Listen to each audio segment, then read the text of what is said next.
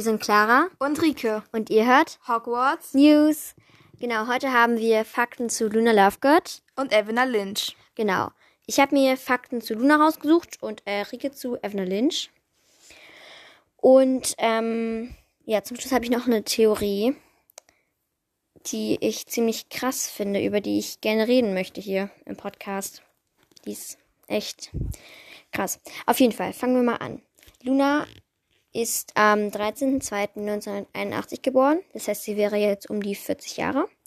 Sie ist ein Halbblut und ihr erster Auftritt, also ihre erste richtige Sprechrolle, sag ich mal, ist in Harry Potter und der Orden des Phönix. Und im vierten Teil, also Harry Potter und der Feuerkelch, werden sie und ihr Vater halt so nebenbei erwähnt. Ihr letzter Auftritt ist dann in Harry Potter und die Heiligtümer des Todes im Film Teil 2. Genau, ihr Aussehen. Also sie hat so hüftlange, zerzauste, etwas schmutzblonde Haare und silbergraue Augen. Ihre Eltern sind Xenophilius und Pandora Lovegood. Und ähm, Luna hat halt gesehen, wie ihre Mutter gestorben ist bei einem Experiment, weil ihre Mutter war halt irgendwie, ich glaube, Natur- und Tierforscherin. Mit, auf jeden Fall hat sie sehr, sehr viele Experimente gemacht. Und eins ist halt, ähm, eins hat halt nicht geklappt. Und dann ist Pandora halt gestorben. Und das hat Luna halt gesehen, als sie neun war. Und deshalb kann sie halt auch das Strale, also diese Wesen, die ähm, man nur sieht, wenn man einmal den Tod gesehen hat. Deshalb kann sie die halt auch sehen. Und ich finde dafür, dass sie halt gesehen hat, wie ihre Mutter gestorben ist, ist sie eine unglaublich tapfere Hexe. Ja, genau. Ihr Sternzeichen ist Wassermann. Sie war in Dumbledores Armee und ihr Patronus ist ein Hase. Finde ich auch sehr süß, ein Hase als Patronus. Sie besuchte Hogwarts 1992 bis 1999 und war eine Ravenclaw. Und sie war auch ähm, innerhalb von ihrem Haus halt eine Außenseiterin, aber hat dann später auch sehr, sehr gute Freunde gefunden, auch vor allem durch Dumbledores Armee dann. Genau, sie wird später Naturforscherin und heiratet Wolf Scamander. Und ich finde erstmal Wolf Scamander. Ich meine, Wolf ist ja ein Scamander, ne? Und der ist bestimmt so ähnlich wie Newt. Und Newt und Luna schippe ich irgendwie, wenn sie im gleichen Alter wären, würde ich die voll schippen. Ja. Gut, auf jeden Fall haben die beiden auch zwei Kinder bekommen und ich hoffe, ich hoffe, ich spreche es jetzt richtig aus. Sie heißen nämlich Lawson und Lysander Scamander. Das ist voll der Zungenbrecher. Genau, sie wird selbst in der Zaubererwelt als sehr unnormal oder gar verrückt bezeichnet. Das liegt erstmal an ihrem, an ihren Eigenschaften und einfach wie sie so rüberkommt, als als verschrobene, ein bisschen schrullige, verrückte Hexe, die halt nach ihrem Kopf geht und sich nichts ähm, sagen lässt. Genau. Es liegt aber auch an dem Schmuck, den sie trägt. Sie trägt nämlich zum Beispiel Radieschenohrringe oder eine Butterbeerkorkenkette. Ihre Freunde finden das dann mittlerweile ganz normal, dass sie halt einfach so ist. Und zu ihren engsten Freunden gehören eben Harry Potter, Ron Weasley, Ginny Weasley und Neville Longbottom. Hermine Granger kann man als ihre Freundin zählen, aber ähm, ich glaube, Hermine und Luna sind die zwei gegensätzlichsten Personen, die du im Harry Potter-Universum finden kannst. Jetzt mal abgesehen von ähm, Dumbledore und Voldemort. Aber ähm, ich finde einfach, sie harmonieren ganz gut miteinander. Ich glaube nicht, dass sie jemals beste Freundinnen werden könnten, aber sie kommen gut miteinander klar und ich denke mal, dass, dass das zählt. Deshalb würde ich Hermine schon als Lunas Freundin sehen. Wie meinst du das? Äh, doch, also sie stehen ja schon zu sich. Doch kann man als Freundschaft bezeichnen. Ja, würde ich nämlich auch sagen. So eine Freundschaft in Klammern. Ja. Gut, ähm, sie wird dann auch ab dem fünften Teil ein Part vom Silver Trio. Das entsteht da dann ja auch. Ähm, das ist ja, also das besteht ja aus ähm, Neville, Ginny und Luna. Und Harry lädt Luna im sechsten Teil zu der Weihnachtsparty von Slughorn ein im Slug Club, weil Luna ist ja nicht im Slug Club. Aber Harry eben schon. Er hat sich ja nicht getraut, Ginny da zu fragen, ob sie mit ihm hingehen will, weil ich meine, Ginny war da ja immer noch mit Dean zusammen. Dean wäre stinksauer auf Harry gewesen. Ähm, und dann hat er Luna gefragt, ob die beiden als Freunde dahin gehen wollen. Und ich finde es auch so süß, weil ähm, sie bezeichnet ja auch Harry und so als ihren Freund. Und Harry checkt das dann irgendwann mit dann so, ach ja, wir, wir könnten ja Freunde sein. Das ist so, so typisch Harry. Aber ich finde es auch so süß, seht ihr so eine ähm, Gemälde von ihren Freunden da an ihrer Decke. Sieht man im Film gar nicht. Oder? Nee, im Film sieht man das nicht, aber das ist im Buch sehr deutlich beschrieben. Ja, ich finde das auch so süß. Ich stelle mir das so süß vor. Ähm, ja. Apropos ihr Zuhause. Sie wurde nämlich auf ihrer Heimfahrt in den Weihnachtsferien im siebten Teil von den Todessern entführt, die ähm, Xenophilius da dann bestochen haben, damit er halt Harry und so verrät, weil sie ja wussten, glaube ich, dass Luna eine Freundin von Harry ist, weil sie ja auch in Dumbledores Armee war. Und ähm, das fanden die Todesser ganz nützlich, sag ich mal. Auf jeden Fall, ja, kritisch. Genau, jetzt suche ich gerade meinen 21. Punkt. Ah, danke. Ihre Synchronsprecherin der Harry Potter Filme war Laura Elsel und sie wird gespielt von Evelyn Lynch. Und Rika hat jetzt ein paar Fakten zu Evelyn Lynch vorbereitet und ähm, habe ich das das sind ja. nicht so viele, weil es geht ja hier um Harry Potter. Also wollen wir über Luna Lovegood mehr hören. Okay. Evelyn Lynch ist am 6.8.1991 geboren, ist jetzt also ungefähr 30 Jahre alt. Ja, sie ist in Irland geboren. Ich bin mir nicht sicher, wie man es ausspricht. Mhm. Aber ich spreche jetzt einfach mal so aus, wie es da steht. Terman Fecken. Mhm. So in etwa spricht man das, glaube ich, aus. Ich glaube, ich glaube, es heißt Ter Thermonfächer. Ter irgendwas, irgendwas richtig runtergeschlucktes. Irgendwas Irländisches. Wow. Genau. Ihre Eltern sind Margarete Lynch und Donald Lynch und sie ist 1,58 Meter groß. Sie ist eine vegane Aktivistin und es gibt zwei Bücher, die über sie geschrieben wurden. Das sind leider englische Bücher. Ja, ich weiß nicht, aber ich glaube. Die sind safe irgendwie übersetzt. Ja, die gibt es bestimmt auch in übersetzt. In der Originalversion sind sie auf jeden Fall auf Englisch. Ihr Beruf ist, sie ist natürlich eine Schauspielerin. Na klar, sonst hätte sie ja Luna nicht spielen können. Also doch hätte sie, aber sie ist halt Schauspielerin und sie ist Model. Und genau, in mehreren Filmen mitgespielt. In den Harry Potter Filmen, also Harry Potter und der Orden des Phönix 2007, Harry Potter und der Halbblutprinz 2009, Harry Potter und die Heiligtümer des Todes 1 2010, Harry Potter und die Heiligtümer des Todes 2 2011. Und dann hat sie noch in ein paar anderen Filmen mitgespielt, außer Harry Potter nämlich 2015 in My Name is Emily, in Danny und the Human 200 oder so und in A 60s Love Story. Das hat sie alles 2015 gemacht und 2013 hat sie noch in GBF mitgespielt. Genau, ähm, sie hat eine Zeit lang in Magersucht gelebt, was ziemlich auf und ab gegangen ist so und hat dann naja, war von Anfang an sehr großer Harry Potter-Fan, hat die Bücher gelesen und war halt eigentlich total begeistert von dem, was J.K. Rowling da gemacht hat. Und hat J.K. Rowling dann einen Brief geschrieben, dass sie quasi mit Harry Potter, mit den Dreharbeiten halt über ihre Magersucht hinwegkommen möchte, dass das besser wird. Und J.K. Rowling hat auf den Brief halt geantwortet. Sie hatten dann eine Art Brieffreundschaft zusammen. Und ja, das hat Deswegen ist sie quasi mit dabei so ein bisschen. Genau, und sie hat ihre Magersucht dann ja durch Harry Potter auch überwinden können. Das finde ich auch sehr, sehr schön, weil, ja. Genau, das hat Jackie Rowling quasi so als Vorwand oder so kann man das sagen, so ich gesetzt, dass sie ihre Magersucht dann halt überwindet, dann, wenn sie da mitmacht. Genau, Außerdem hat sich Evelyn Lynch beim Luna-Casting, nennen wir es jetzt mal, gegen 1500 andere Mädchen durchgesetzt, die halt auch die Rolle als Luna Lovegood nehmen wollten.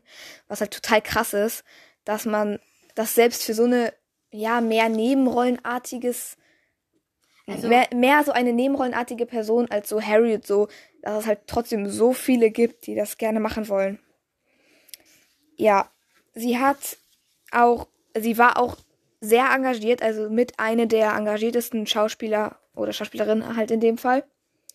Sie hat zum Beispiel den Tanz auf der Hochzeit im siebten von Bill und Fleur, halt, den sie mit ihrem Vater tanzt, mit choreografiert. und hat halt Schmuck und Klamotten von Luna mitdesignen können. Ja, sie hat mit Harry Potter ziemlich viel Geld verdient. Es gibt da kaum klare Angaben, aber es ist auf jeden Fall sehr viel. Und ja, jetzt kommen wir zu Claras berüchtigster Theorie, von der sie am Anfang erzählt hat. Genau. Und zwar, ähm, ich habe die Theorie in einem Podcast gehört, aber auch so eine Theorie, die man nicht einfach so im Internet findet. Also es ist nicht sehr verbreitet, aber die ist einfach unglaublich krass. Und zwar geht es um Luna und ihre Mutter Pandora Lovegood. Und zwar geht die Theorie so, dass wir ab dem fünften Teil, ab dem fünften Teil, also Harry Potter und der Orden des Phönix, ein Maledikti in der Geschichte haben. Ich erkläre mal kurz, was ein Maledikti ist. Und zwar ähm, für die von euch, die auch Fantastische Tierwesen geguckt haben. Also ich habe es noch nicht geguckt, aber ähm, Nagini ist ja, war ja auch mal eine Frau. Und Maledikti ist quasi, das ist wie so eine Art Krankheit, dass man hat und es vererbt sich von der Mutter auf die Tochter. Das heißt, Männer können das gar nicht bekommen. Und das ist quasi wie ein Animagi, dass man sich halt immer in ein Tier verwandelt. Nur irgendwann kann man sich halt nicht mehr zurückverwandeln und bleibt man halt für immer ein Tier. Bei der Gini war es so, dass sie eine Schlange geworden ist und dann, ähm, ich glaube, sie war in einem Zirkus und ist dann da abgehauen, ist dann zu Voldemort gegangen. Ähm, weil sie da ja, sie war da Artistin und hat sie sich irgendwann immer in eine Schlange verwandelt und das war eine große, ich sag mal, Aktion, glaube ich, im Zirkus. Das waren alle ganz toll, denn irgendwann konnte sie sich nicht mehr zurückverwandeln. Und dann gab es einen ganz großen Skandal, sag ich mal, glaube ich, im Zirkus. Aber wir wollen hier nicht über Nagini reden. Ähm, genau. Hermine kann es nicht sein. Sie kann kein Maledikti sein, weil ihre Eltern sind Muggel. Und es können ja nur Hexen und Zauberer haben. Ginny kann es nicht sein, weil hm, Molly ist kein Maledikti, also bleibt fast nur noch einer. Bleibt fast keiner mehr als Luna. Und ähm, die Theorie geht so, dass ähm, Pandora Lovegood halt ein Maledikti war und ähm, sie aber zu früh gestorben ist, um sich halt wirklich zu verwandeln. Und ähm, dass sie, sagen wir mal, sie hätte dieses ähm, Experiment gemacht und die Theorie geht halt so, dass sie versucht hat, dass, also die Maledikti-Krankheit irgendwie zu überwinden und ähm, versucht hat, dass Luna das nicht bekommt, weil sie nicht wollte, dass Luna sich in Gefahr bringt.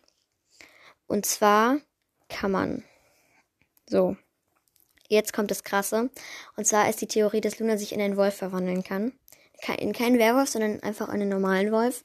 Und zwar Luna bedeutet ja Mond, kann man herleiten zu eben Mond, Wolf. Pandora kann man auch zu einem Wolf herleiten. Ich weiß nicht genau wie. Müsste man nochmal nachschlagen. Ihre Kinder, das finde ich besonders krass. Diese Namen kann man nämlich auch zu Wölfen oder irgendwelchen verfluchten Gegenständen herleiten.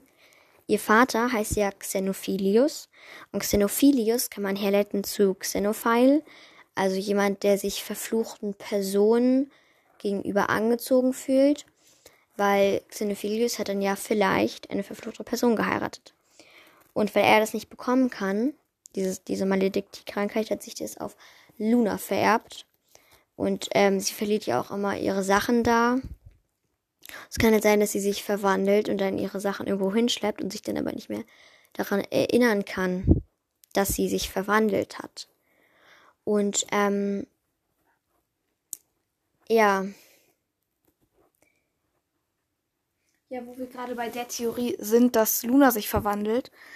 Es gibt auch ähm, eine ähnliche Theorie, die halt, nee, also mehr zu ihrer Mutter so. So, die Theorie ist halt, dass als Luna dann halt gesehen hat, dass ihre Mutter tot ist, dass Luna dann halt geschockt war und dann halt zu ihrem Vater gelaufen ist und dass sich halt die Mutter in der Zeit halt ähm, auch verwandelt hat so und dann halt so ihren leblosen Körper quasi da liegen gelassen hat und dann halt als Tier abgehauen ist. Das quasi. Das ist halt so eine Theorie, dass die Mutter eigentlich noch weiterlebt und dann halt so als Fisch da in dem Teich wohnt in der Nähe, dass sie immer noch bei ihrer Familie sein kann. Das finde ich, das finde ich richtig krass, vor allen Dingen, weil dann ja quasi ihre Seele ich denke mal, ihre Seele ist immer noch bei Xenophilius und Luna, weil die beiden haben sie inständig geliebt. Ich meine, Xenophilius, sie, er muss sie ja geliebt haben. Ich glaube auch, dass das für Luna ein totaler Schock gewesen sein muss, als ihre Mutter gestorben ist. Vor allem, sie waren nur neun Jahre alt. Genau, also wir sind keine neun Jahre alt mehr. Wir werden jetzt nicht sagen, wie alt wir sind, aber wir sind nicht mehr neun. Ich könnte mir das nicht vorstellen, wenn ich neun gewesen wäre. Und Mama wäre einfach gestorben bei einem Experiment. Ich wäre ausgerastet. Echt, ich sag's euch ins Gesicht, ich wäre ausgerastet. Und ähm, ich glaube einfach, dass Luna in dieser Situation unfassbare Tapferkeit, unfassbaren Mut bewiesen hat. Einfach, weil sie, sie versteckt das ein bisschen, will es, glaube ich, nicht so zugeben, dass sie so mutig ist. Ähm, hinter ihrer schrulligen Fassade da. Aber ja, ich merke gerade, ich bin sehr unorganisiert. Ich habe nämlich noch einen Fakt. Und zwar hat sie ja ähm, im sechsten Teil, also in Harrys sechstem Schuljahr, als Ron da im Krankenflügel liegt, übernimmt sie ja die Moderation quasi des Quidditch-Spiels.